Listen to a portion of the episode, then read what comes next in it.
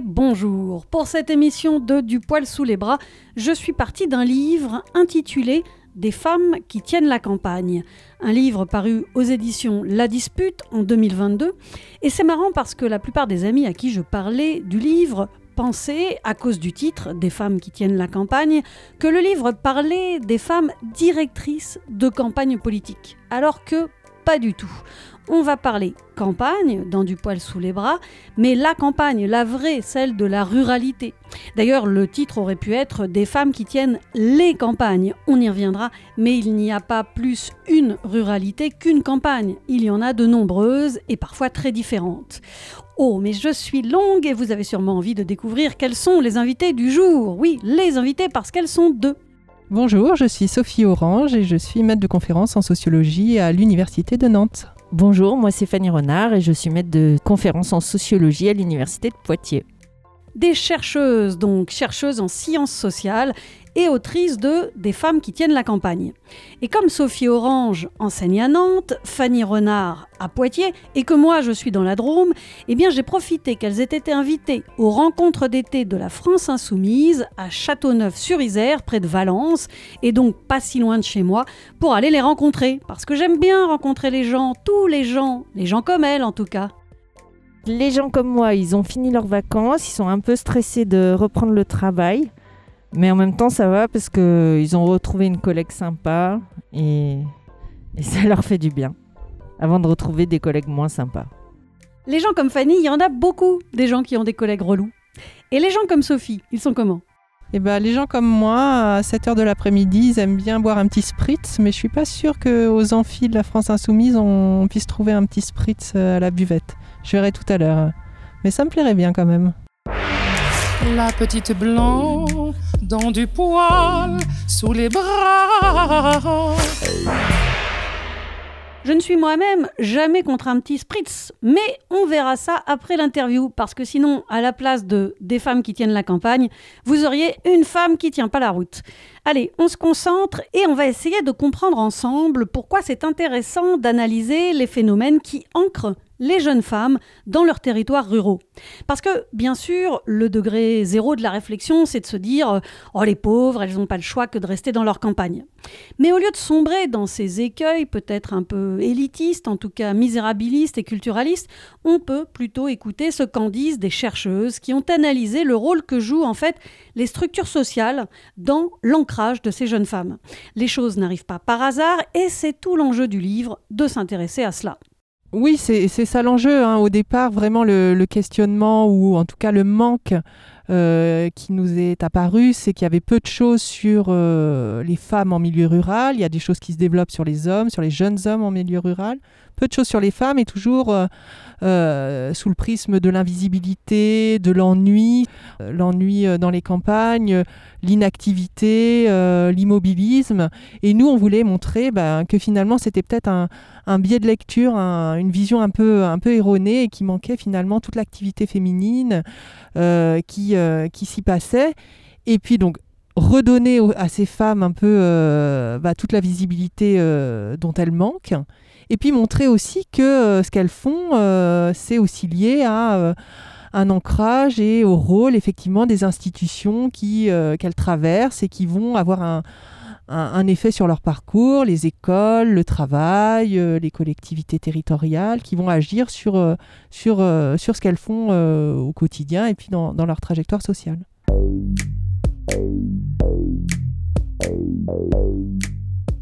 Alors comme on va parler ensemble de territoire rural, je crois qu'il est bon qu'on précise de quel territoire on parle.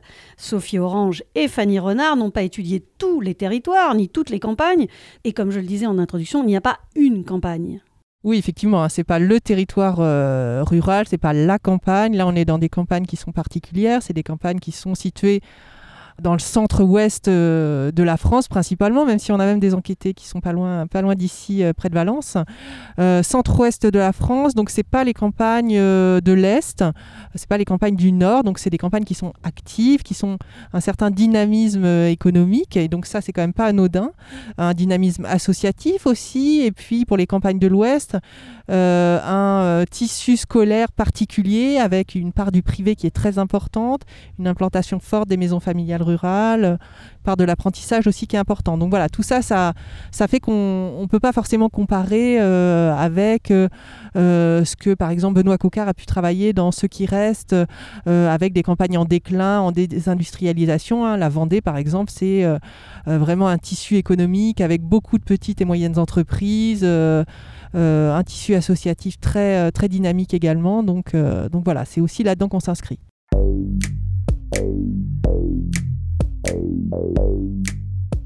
C'est d'une certaine campagne dont on va parler. Gardez en tête que pour cette émission, on sera à l'ouest dans une campagne euh, particulière.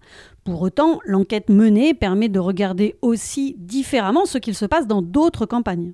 C'est une campagne particulière, alors qu'elle est liée à des effets aussi de, localisation. Hein. On habite à Nantes et Poitiers, donc on a fait ce qui était euh, autour de, chez nous principalement. Et puis après, on, a essayé quand même de de trouver un peu les points communs et de les mettre, euh, les mettre en évidence euh, pour essayer de caractériser ces campagnes et effectivement pas avoir un discours un peu hâtif qui euh, mettrait tout dans le même panier. Ceci étant, il nous semble que ce qu'on montre pour ces campagnes, certains mécanismes, notamment le rôle des institutions locales sur les trajectoires, notamment l'engagement féminin aussi dans le bénévolat ou dans le secteur du soin, c'est aussi des choses qu'on va trouver dans d'autres campagnes et même les campagnes en déclin. Juste pour préciser aussi que le, effectivement, euh, les filles, les jeunes femmes qu'on a rencontrées, en fait, euh, elles ont des propriétés sociales, scolaires qui sont très communes à celles euh, des filles, qui, des jeunes femmes qui vivent dans d'autres campagnes, c'est-à-dire des bacs, des études professionnelles, dans l'agriculture, enfin maison familiale rurale, etc. Et à la fois pour la spécialité, mais aussi pour le type de formation, pour le type de parents qu'elles peuvent avoir, c'est-à-dire que dans les milieux ruraux, il y a beaucoup d'ouvriers, beaucoup d'employés. Nos enquêtées sont filles d'ouvriers d'employés principalement. Et donc, euh, effectivement, euh, la campagne à proprement parler qu'on a enquêté, c'est il y a plus d'associations, il y a plus de, de, petites et moyennes entreprises, etc. Mais pour autant, les gens qui y vivent, ils ont les mêmes propriétés sociales et du coup des destins qui sont assez proches. Euh, enfin, c'est ce qui nous a semblé je crois que notre envie, c'était un peu euh, par rapport à la sociologie qui se faisait, c'est-à-dire euh, de se dire que dans les travaux qu'on aimait bien hein, en sociologie, qui portaient sur les hommes de milieux ruraux, euh, les femmes, elles apparaissent toujours comme étant dépendantes, comme étant la femme du conjoint. Et donc, on s'est dit, mais en même temps, ce qui était normal, hein, parce que euh, les enquêtes, elles, étaient faites euh, à partir des hommes, donc euh, les femmes étaient interrogées en second lieu. Et donc, on s'est dit qu'on avait envie d'aller interroger d'abord les filles. Et donc, voilà, je crois que c'était une envie au départ commune. Parce qu'il nous semblait que résumer euh, les femmes à la dépendance euh, à leur conjoint, c'était une manière euh, tronquée d'évoquer la réalité. Donc on avait envie de montrer tout ce qu'elles faisaient par ailleurs, tout ce qu'elles étaient par ailleurs, et même de découvrir ce qu'elles faisaient et ce qu'elles étaient. quoi.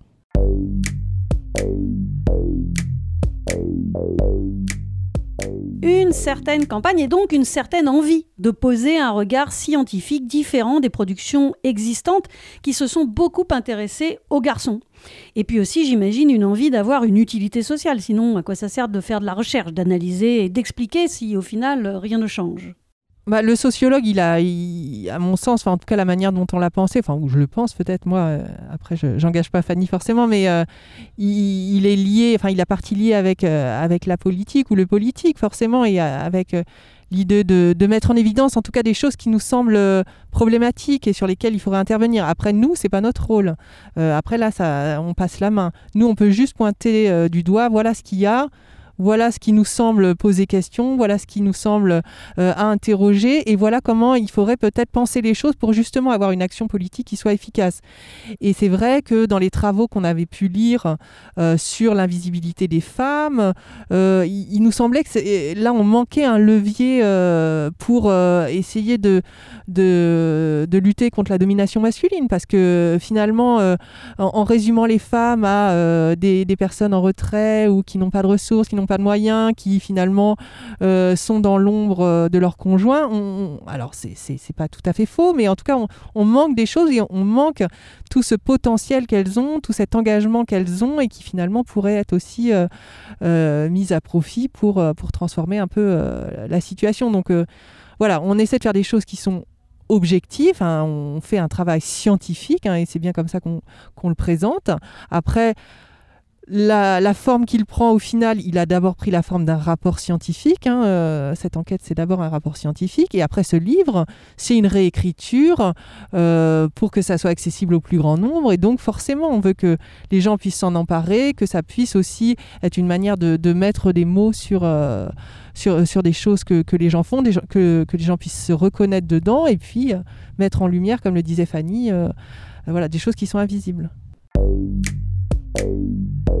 Quelque chose qui, moi, m'a beaucoup marqué dans cette enquête, c'est euh, l'accès au travail euh, des femmes et, euh, et le type de travail qu'elles ont, enfin, en fait, qui sont déjà des choses bien documentées par la sociologie, mais de voir que ce sont des femmes entre 20 et 30 ans qui sont déjà usées par le travail, par la pénibilité, qui sont sous médicaments, etc. Alors que tout leur, euh, tout leur engagement, c'est du dévouement aux autres, bah, il y a effectivement le mettre en évidence, euh, faire prendre conscience les gens de, de ces difficultés euh, de travail. ben, évidemment, on aimerait que ça débouche potentiellement sur bah, une refonte, par exemple, des conventions collectives dans le secteur du soin, etc., pour que pour qu'elles ne soient pas hachées par le travail à 25 ans. Quoi.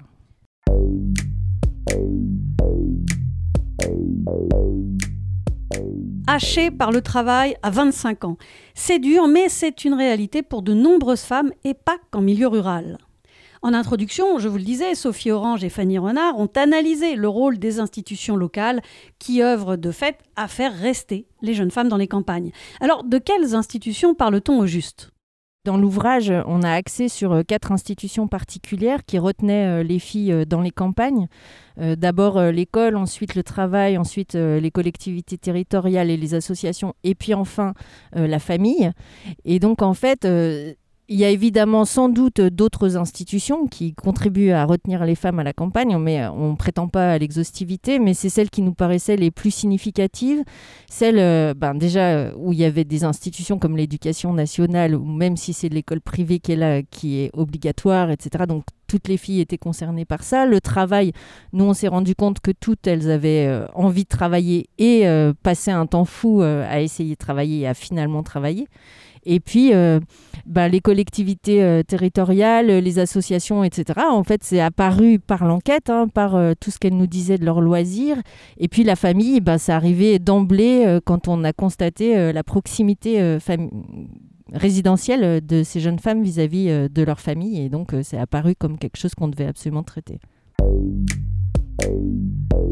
Donc, euh, en effet, on a travaillé sur, euh, sur quatre, euh, quatre institutions. ce qui nous semblait important, peut-être à, rajouter aussi, c'est vraiment de prendre le contre-pied encore de de ne pas se dire pourquoi ces jeunes femmes, elles, ne veulent pas partir, mais pourquoi on les empêche de partir. On trouvait que c'était intéressant de d'avoir une approche qui était peut-être un peu moins misérabiliste et de dire voilà elles elles n'ont pas d'ambition, elles n'ont pas de projet, etc. Mais montrer au contraire que elles étaient retenues, donc c'était pas euh, de leur euh, seul fait, euh, le fait de rester à la campagne, et puis aussi qu'elles étaient retenues, qu'elles étaient choisies, c'est-à-dire qu'elles étaient aussi sélectionnées pour des qualités parce qu'elles apportent des choses au territoire. Et c'est pour ça hein, que les institutions les, retiennent, on contribue à les maintenir dans les territoires ruraux, c'est parce que elles ont euh, tout un tas de, ressources qu'elles vont pouvoir euh, mettre euh, eh à profit pour être au service du lien intergénérationnel dans les familles, donc pour pouvoir contribuer à s'occuper des personnes âgées et donc éviter par exemple qu'un grand-père, une grand-mère soit mis dans une institution. Elles vont aussi prendre en charge des, emplois qui sont faiblement rémunérés, qui ont des, des, volumes horaires parfois éclatés avec des contrats très courts, 6 heures par exemple pour travailler dans une cantine ou au périscolaire. Voilà, elles vont accepter des choses que d'autres ne feraient pas forcément et qui sont nécessaires pour que euh, l'activité euh, des écoles fonctionne dans les campagnes, pour que l'activité associative aussi fonctionne dans les campagnes. Elles sont, euh, par exemple, nombreuses à être sapeurs-pompiers volontaires. Donc là aussi, elles, s'engagent au service de, la communauté. Et donc, pour toutes ces raisons, eh bien, les institutions ont intérêt à, ce qu'elles restent et à ce qu'elles ne partent pas vers des centres urbains, par exemple, mais bien qu'elles restent, elles restent dans les territoires et qu'elles bah, viennent pallier les carences euh, en service public euh, dans les campagnes.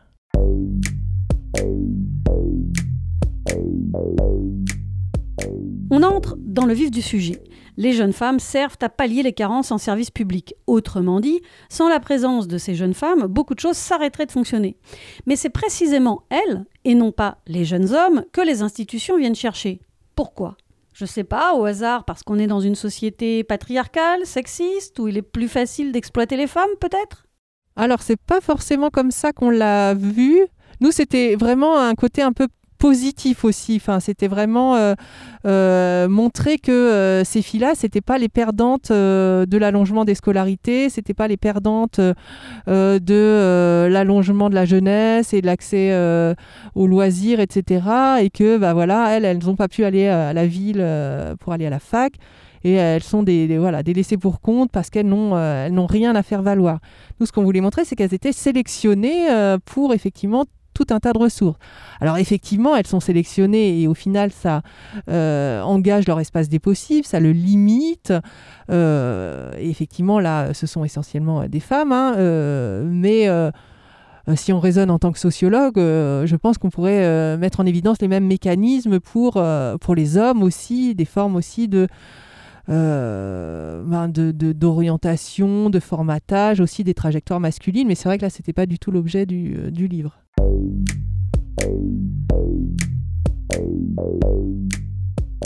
Bon, ok, je ne suis pas sociologue et mieux vaut que je laisse Sophie Oranger, Fanny Renard présenter leur travail plutôt que de tirer des conclusions hâtives. Alors prenons les institutions dans l'ordre. D'abord, l'école, censée ouvrir des possibles, mais qui, plus concrètement, oriente très tôt les jeunes femmes en fonction des besoins locaux.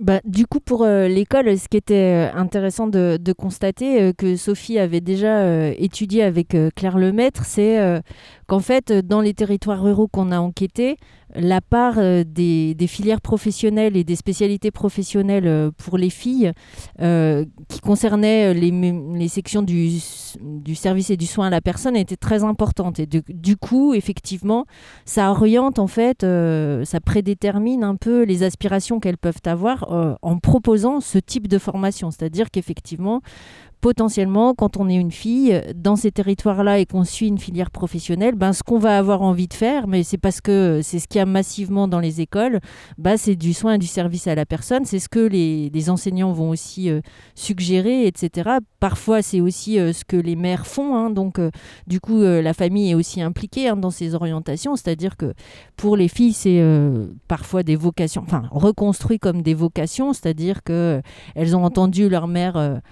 faire euh, s'occuper, euh, travailler en EHPAD, etc. Et trouver ça intéressant, notamment dans les liens qu'elles avaient avec les usagers. Et du coup, les filles s'approprient aussi euh, ce type d'orientation qui, qui leur sont proposées, mais qui leur sont massivement proposées.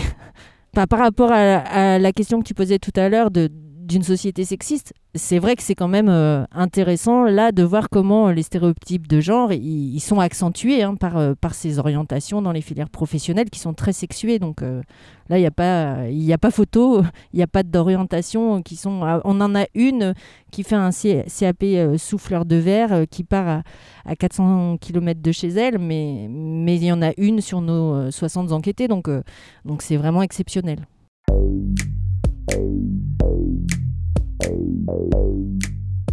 Exceptionnel, c'est exceptionnel d'arriver, malgré tout un système, à réussir à apprendre ce qu'on a envie de faire comme métier quand on est une jeune femme en milieu rural. Alors, après l'école, eh bien, c'est le travail qui prend la suite hein, pour encore retenir les jeunes femmes dans les campagnes. Elles ont été formatées depuis l'enfance pour finalement avoir envie de rester travailler sur place. Alors sur le travail, euh, les femmes, elles vont euh, être dans, euh, dans un moment biographique où elles vont avoir une certaine disponibilité biographique et elles vont accepter de prendre, alors d'être mobile déjà, il hein, euh, y, a, y, a, ça qui est, qui est assez important en, milieu rural, c'est-à-dire que quand elles sont euh, aides à domicile, quand elles sont aides-soignantes, euh, qu'elles travaillent dans, dans, les services d'aide à domicile en milieu rural, elles vont devoir beaucoup se déplacer, donc cette, leur jeunesse et leur, leur fraîcheur, on pourrait dire, c'est mal dit, mais elle va leur permettre, euh, c'est très mal dit, de, euh, en tout cas d'accepter, c'est-à-dire qu'elles acceptent et en tout cas elles ont moins de contraintes euh, domestiques à, cette période-là de, la vie qui leur permet d'accepter ces contrats éloignés avec beaucoup de mobilité, avec une rémunération faible, avec des amplitudes horaires parfois bah, très éclatées ou au contraire très, très resserrées, peu, de, peu de temps de travail par semaine. Euh, donc voilà, les employeurs vont avoir intérêt à, profiter de, de, ces jeunes femmes parce que ce sont des emplois qui sont euh, objectivement très contraignants, très difficiles, très usants. Euh, nous, on a eu plusieurs, jeunes femmes qui euh, bah voilà, devait euh, prendre des médicaments pour rester éveillée euh, lorsqu'elle travaille dans les EHPAD avec des, des, des, journées coupées, travail la nuit, etc. Donc une fatigue importante et qui est rendue, enfin en tout cas qui, qui est acceptée par ces jeunes femmes parce qu'elles n'ont pas encore toutes les contraintes de la maternité qui pèsent sur elles. Quand ces contraintes vont commencer à se faire sentir, le fait d'habiter à proximité de chez leurs parents va pouvoir leur permettre de faire reposer la charge des enfants sur les parents et donc de pouvoir continuer à, euh, remplir euh, leurs horaires euh, compliqués. voilà. et les employeurs, eux, vont essayer de, s'attacher, de fidéliser en fait ces jeunes femmes en leur finançant des formations, en leur finançant des concours, en les titularisant pour, pour les maintenir dans dans les entreprises ou dans les, dans les EHPAD où les conditions sont, sont assez difficiles. La petite blanc dans du poil sous les bras. Des femmes disponibles, mobiles, malléables et qui participent pleinement à la vitalité économique, sociale et culturelle des campagnes, malgré le peu de reconnaissance financière et de protection sociale. Dans leur livre, Sophie Orange et Fanny Renard présentent aussi parfois le travail de ces jeunes femmes comme remplissant le rôle social du café. Ces jeunes femmes occupent des places stratégiques dans la société. Oui, ce qui nous a intéressés euh, dans, ces, villages et dans ces, euh, histoires de vie, c'est euh, la place importante des salons de coiffure, des salons des salons d'esthétique, qui sont des lieux féminins qui ont peu été travaillés en fait alors qu'il euh, y en a encore beaucoup, ça se développe beaucoup, les, services de soins et, euh, euh, d'esthétique dans, les villages. Parfois, il n'y a plus de boulangerie, mais il y a un salon de coiffure, il y a un salon d'esthétique. Et ce sont des endroits alors, où il y a essentiellement des femmes qui se retrouvent et puis bah, qui vont parler de, leur vie de femme.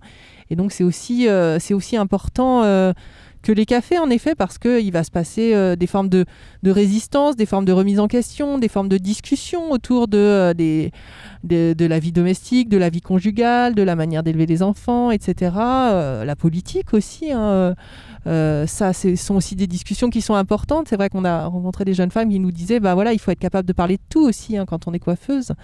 c'est pas uniquement savoir couper les cheveux, c'est aussi être en mesure d'assurer une discussion. Donc voilà, ça c'est aussi quelque chose qu'on a trouvé vraiment intéressant.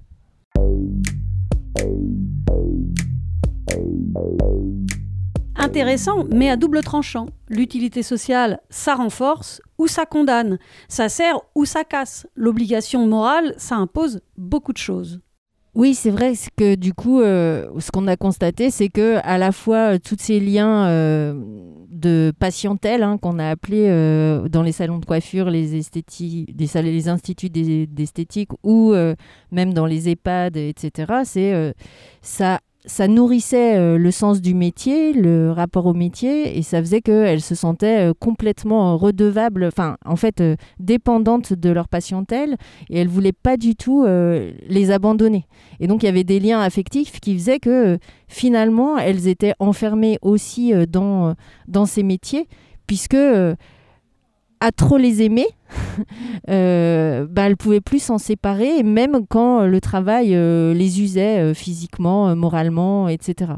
Alors, ce qu'on a constaté aussi, c'était juste une petite parenthèse euh, par rapport à ce qu'on disait tout à l'heure, c'est que, euh, parce qu'on a évoqué surtout le salariat, euh, mais on, a quelques jeunes femmes qu'on a rencontrées qui, qui avaient de la peine à rentrer dans le salariat et qui du coup faisaient le pari ou étaient tentées par les discours politiques hein, qui valorisent l'entrepreneuriat et de monter leur propre affaire.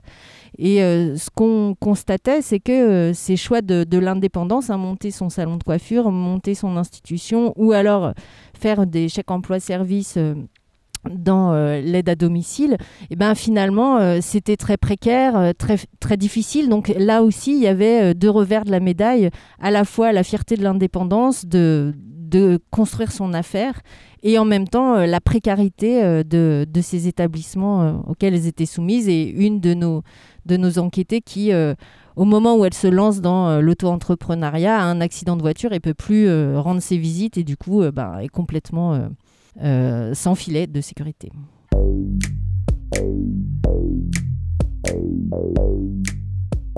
La troisième institution, dont le rôle est analysé par Sophie Orange et Fanny Renard, c'est, ou plutôt ce sont, les collectivités territoriales. Elles s'inscrivent dans la continuité de ce qu'on vient de dire, elles ont des besoins et s'assurent que les jeunes femmes pourront rester pour les remplir.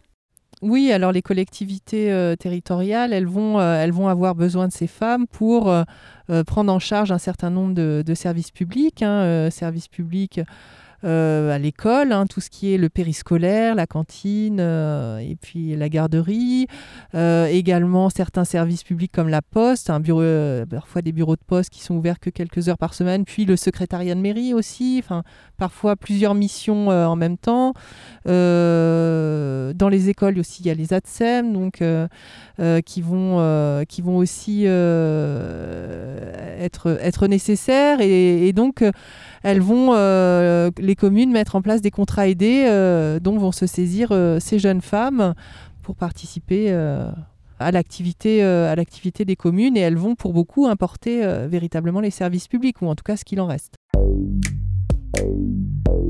Comme le disait Fanny, on est effectivement dans, le renforcement des, stéréotypes de genre, mais aussi parce que c'est alors c'est ça aussi, hein, elles ont des dispositions féminines euh, particulières, mais pas que. Elles ont aussi euh, euh, des dispositions scolaires, elles ont aussi acquis un capital culturel par l'école, par la formation, qui est recherché par, les mairies, qui est recherché par, par les écoles.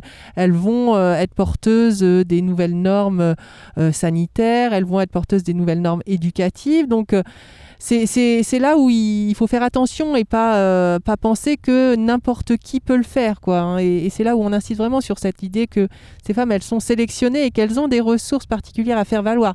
C'est pas juste parce que ce sont des femmes.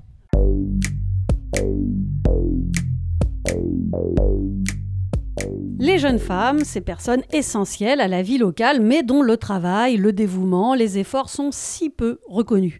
Parce que oui, on les sélectionne, certes, elles ont des compétences spécifiques, mais quid des ressources qui leur sont allouées? Quid de la reconnaissance, financière ou autre? Oui, derrière, ça ne suit pas, effectivement, et il y a une forme euh, oui, d'acceptation hein, de, des deux côtés, finalement, et d'elle aussi, hein, de, cette participation euh, qui est faiblement rétribuée. Euh, elles ont quelques, hum, quelques marqueurs de reconnaissance sociale quand elles sont secrétaires de mairie, quand elles s'occupent de la garderie. On le voit par exemple dans, la presse quotidienne régionale, quand l'une arrête sa carrière, part en retraite, un article qui est consacré. Donc voilà, elles ont quand même une une reconnaissance symbolique, mais qui va compenser, enfin ou, pas, mais en tout cas qui, est quand même là. Euh, être secrétaire de mairie, c'est avoir une position particulière au sein du village, donc ça veut dire avoir accès à des informations. Mais euh, ce sont effectivement des rétributions qui sont, euh, qui sont strictement symboliques et effectivement qui ne sont pas financières, qui ne sont pas... et, voilà, qui, contrairement, oui, où on pourrait effectivement dire qu'elles ont elles, sont les seules à avoir ces, dispositions, ces propriétés, ces ressources. Et voilà, c'est là où effectivement il y a, un problème.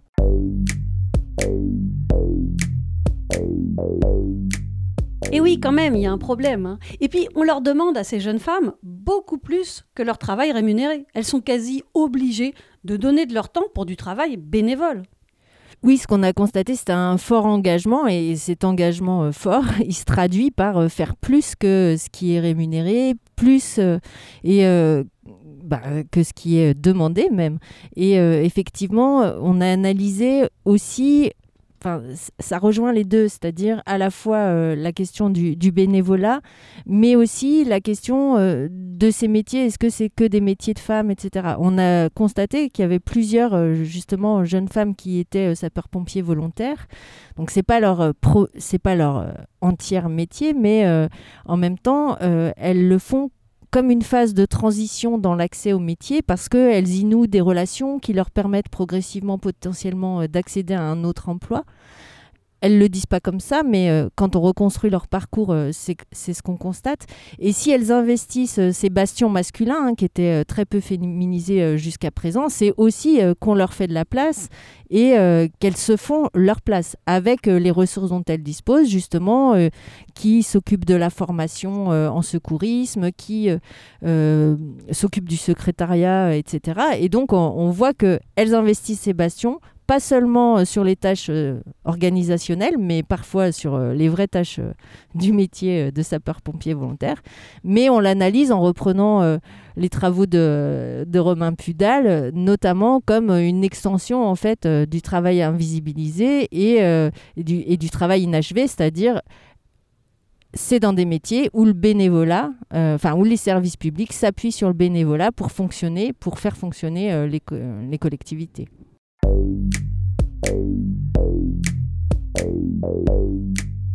C'est énervant quand même.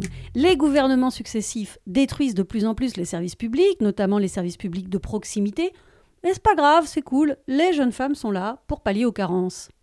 Oui, oui, effectivement, c'est énervant de se rendre compte que oui, elles prennent tout en charge et qu'elles sont à la maison, elles sont euh, au village et elles sont euh, au travail, euh, tout sur le même plan et que, finalement elles reçoivent euh, presque rien en fait euh, par rapport à tout ça. Mais l'objectif du livre, c'est aussi de dire, euh, de dire ça, quoi. C'est-à-dire que de dire tout ce qu'elles font, quoi, de voilà, de, lister un peu tout ça parce que euh, sans quoi, après, on peut, enfin, aucune possibilité de, reconnaissance de dire non, non, arrêtez de penser que ces femmes, elles sont juste euh, voilà, dans l'ennui, inactives. Non, regardez euh, finalement, essayez, de, si vous les enlevez, bah, tout, tout se casse la gueule en fait. Plus rien, plus rien ne fonctionne par tout, tout ce qu'elles tiennent justement petit bout par petit bout.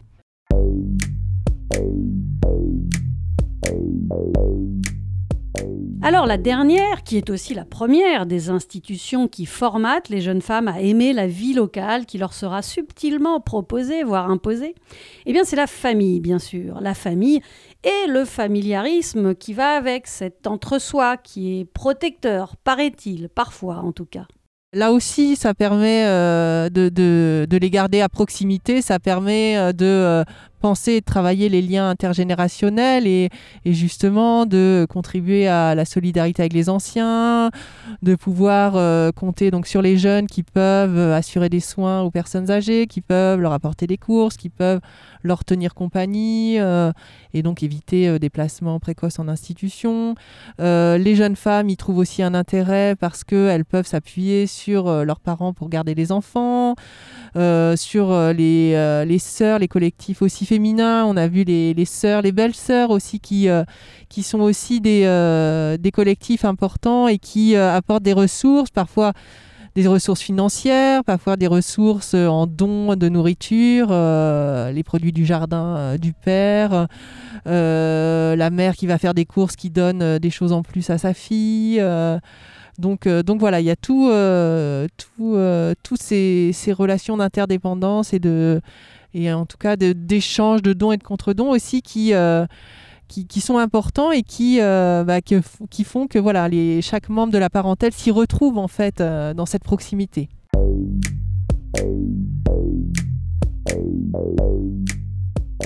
Alors dans leur enquête, Sophie Orange et Fanny Renard apportent une analyse pour éviter d'avoir une vision simpliste de ce qui se joue dans les campagnes. Il y a des mécanismes en place qui font que les institutions retiennent les jeunes femmes, mais aussi que les jeunes femmes décident tout de même de rester.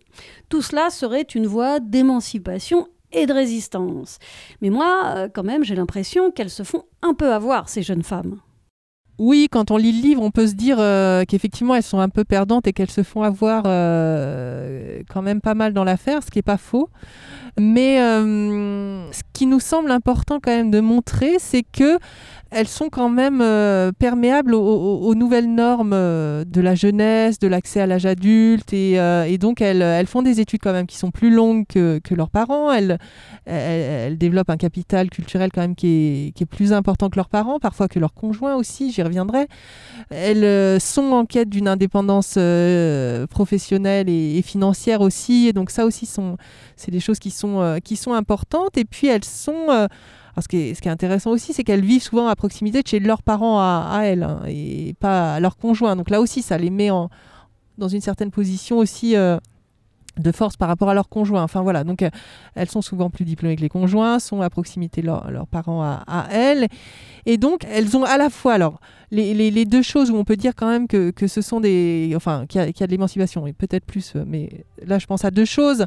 Quand même, elles, peuvent faire des études plus longues que euh, si elles avaient dû, enfin elles n'auraient pas pu forcément euh, payer le, coût d'un logement étudiant. Donc là, le fait d'être à proximité de, chez leurs parents, le fait qu'il y ait des offres locales quand même de, de diplômes dans les métiers du soin, donc ça leur permet quand même d'accéder à des diplômes. Ça c'est quelque chose qui est important. Donc elles sont diplômées, ce sont des femmes qui sont qualifiées. Donc ça c'est pas euh, c'est pas anodin.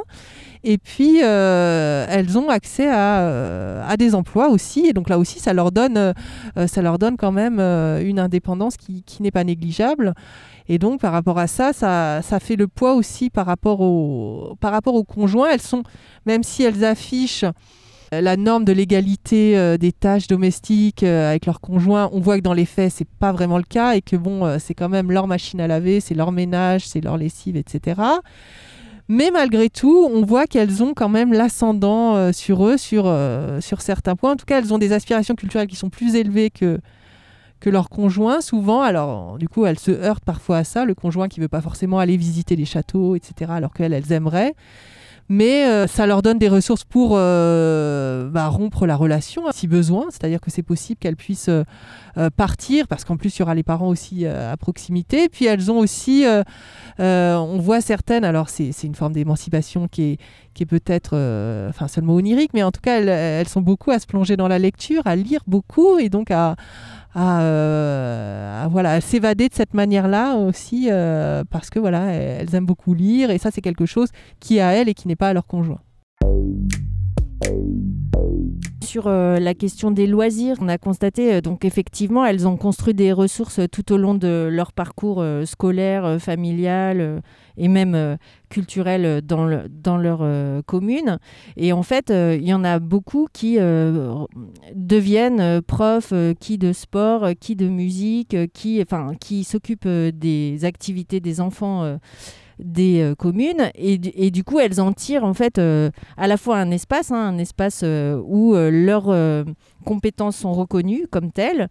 Euh, elles peuvent jouer à l'harmonie, elles peuvent euh, du coup euh, faire des célébrations, des commémorations, etc. et avoir un rôle public dans ces espaces-là. Elles peuvent aussi bah voilà, entraîner au foot et du coup faire partie de l'équipe et de toute la vie villageoise qu'il y a autour du club de foot, etc. Donc en fait, elles y sont pas seulement pour faire les gâteaux, même si elles font aussi les gâteaux, et, euh, et, et leurs euh, compétences euh, spécifiques, c'est-à-dire soit musicales, soit sportives, soit, eh ben elles sont, elles sont reconnues en tant que telles. Alors effectivement, elles sont, c'est toujours sur le système du bénévolat, hein, elles sont reconnues symboliquement, pas tant matériellement euh, par monnaie sonnante et trébuchante, mais, mais ça leur donne un rôle, un poids et en tout cas une assurance que- qu'elles n'auraient pas euh, nécessairement si elles n'avaient pas toutes ces activités.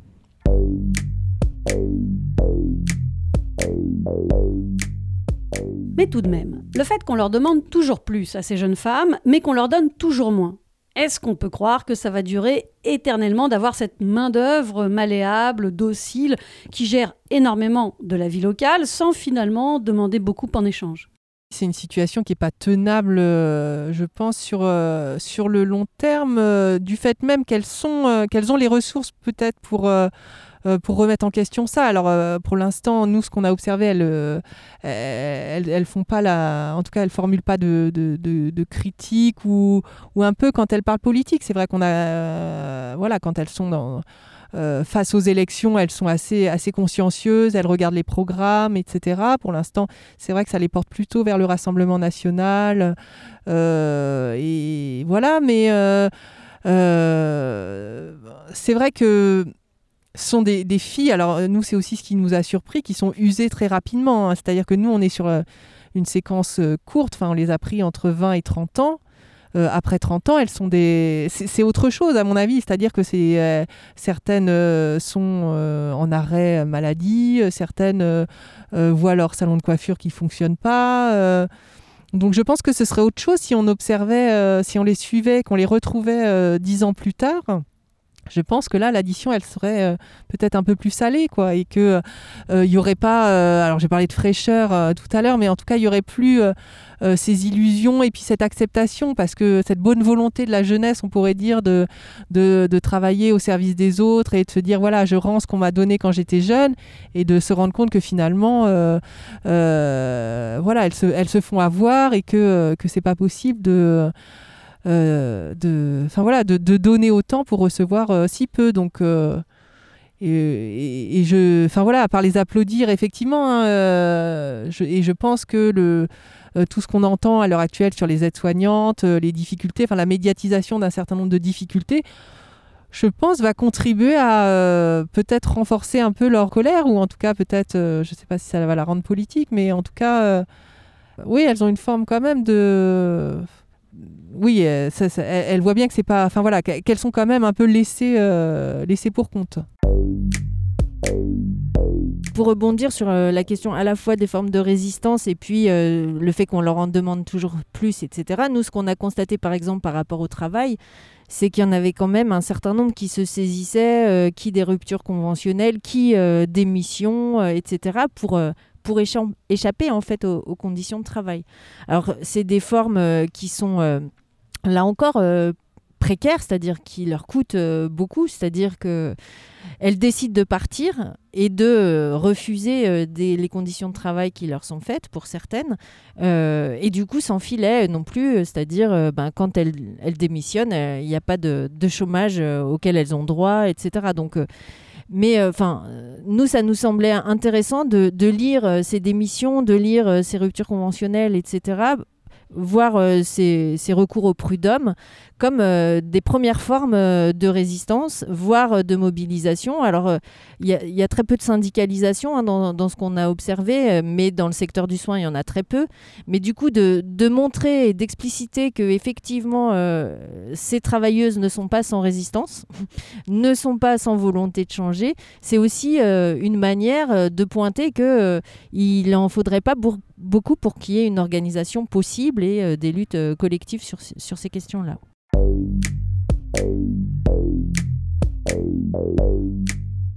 C'est ça qui est paradoxal. Ces jeunes femmes prennent le chemin de l'émancipation, mais ce chemin peut paraître être tout l'inverse d'une forme de résistance au début. En tout cas, Sophie Orange et Fanny Renard nous invitent à interroger nos représentations, à ne pas penser en fonction de certains clichés, à ne pas croire qu'il y a un chemin et un seul vers l'émancipation.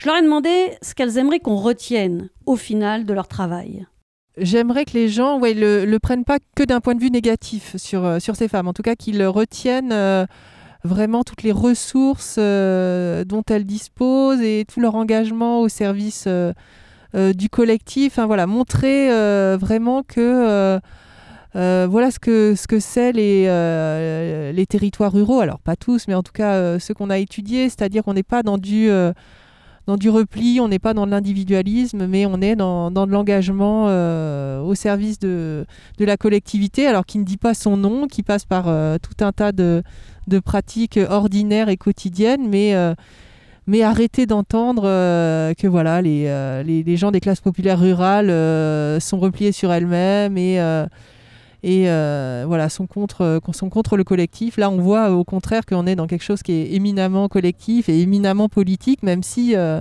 ça ne dit pas son nom. Je partage complètement ce, ce, souhait de Sophie de qu'est-ce qu'il faudrait qu'on retienne de ce livre. Et du coup, moi, ce qui m'a particulièrement touché, mais c'est un peu banal et puis c'est pas très, je sais pas, mais enfin, en tout cas, moi, j'ai trouvé que cette enquête avec euh, auprès de ces jeunes femmes, c'était vraiment, euh, c'était vraiment euh, super, quoi. C'est-à-dire que de rencontrer ces personnes, qu'elles nous laissent qu'elles nous accordent du temps, quoi, alors qu'elles ont des vies qui sont déjà ultra surchargées. Et d'ailleurs, il y en a certaines qui pouvaient pas nous rencontrer parce qu'elles euh, parce qu'elles étaient surchargées, mais celles qui nous ont rencontrées, ben, elles l'étaient aussi. Elles nous ont accordé du temps, mais elles avaient besoin de parler, elles avaient, elles avaient besoin de se dire, elles avaient besoin de dire ce qu'elles vivaient, de dire à la fois euh, leur scolarité, ce qu'elles avaient atteint comme position par rapport à celle de leurs parents, elles en étaient fières, par rapport à leur mère, d'avoir euh, pu travailler, etc., d'avoir euh, choisi ces métiers, par rapport aux loisirs, aux associations qu'on évoquait tout à l'heure aussi. Enfin, c'était vraiment des choses qui étaient fortes, qu'elles avaient besoin de dire, qu'on sache, que les gens sachent. Et donc, bah, nous, ça nous Enfin, en tout cas, moi, c'est important euh, pour moi de pouvoir euh, le retransmettre, c'est-à-dire qu'elles nous ont, en gros, euh, demandé de, dire des choses aussi, quoi. Oui, c'est fou qu'on soit obligé d'aller enquêter, mais c'est aussi un peu, je trouve, toujours le, problème des, de, des activités féminines, enfin ou du, féminin, j'ai l'impression, c'est que ça va de soi qu'elles font ça, enfin et que et enfin que qu'elle soit engagée euh, pour pour la maison, pour les pour le collectif. et du coup, on le questionne même pas. Et puis euh, voilà, quand on le dit, on se dit bah oui, c'est vrai qu'elles font ça, elles font ça, elles font ça, mais voilà, ça, ça, va de soi quoi. C'est pas c'est pas questionné et puis c'est euh, et puis du coup c'est pas valorisé quoi. Sur le, le dernier, dernière chose aussi, c'est sur effectivement la représentation qu'on peut avoir des jeunes ruraux quand on est de la ville et quand on n'a connu que la ville, c'est-à-dire de pas comprendre euh, comment ça se fait qu'il y a des gens qui ont envie de rester vivre euh, dans des communes rurales. Et donc, en fait, nous, euh, bah, ce qu'on a constaté et ce qu'on a voulu vraiment montrer, c'est que en fait, cette question ne se posait pas. C'est-à-dire que ça faisait pas partie euh, de leur horizon euh, des possibles, des pensables et même des souhaitables que de partir quoi. En fait, elles avaient envie de rester, elles étaient là, elles étaient bien. Alors il y en a certaines hein, qu'on a rencontrées qui ont fait des études, qui sont parties dans des plus grandes villes et puis qui et puis qui sont revenues parce qu'elles avaient envie de revenir quoi. Et donc ben nous c'est ben, voilà déconstruire un peu aussi cette vision du rural qui, qui vit dans des conditions horribles et qui ferait bien d'aller ailleurs, en fait, montrer qu'en fait, comment ils, comment euh, ces personnes s'organisent euh, pour rendre euh, vivables et supportables ces endroits qu'ils aiment par ailleurs.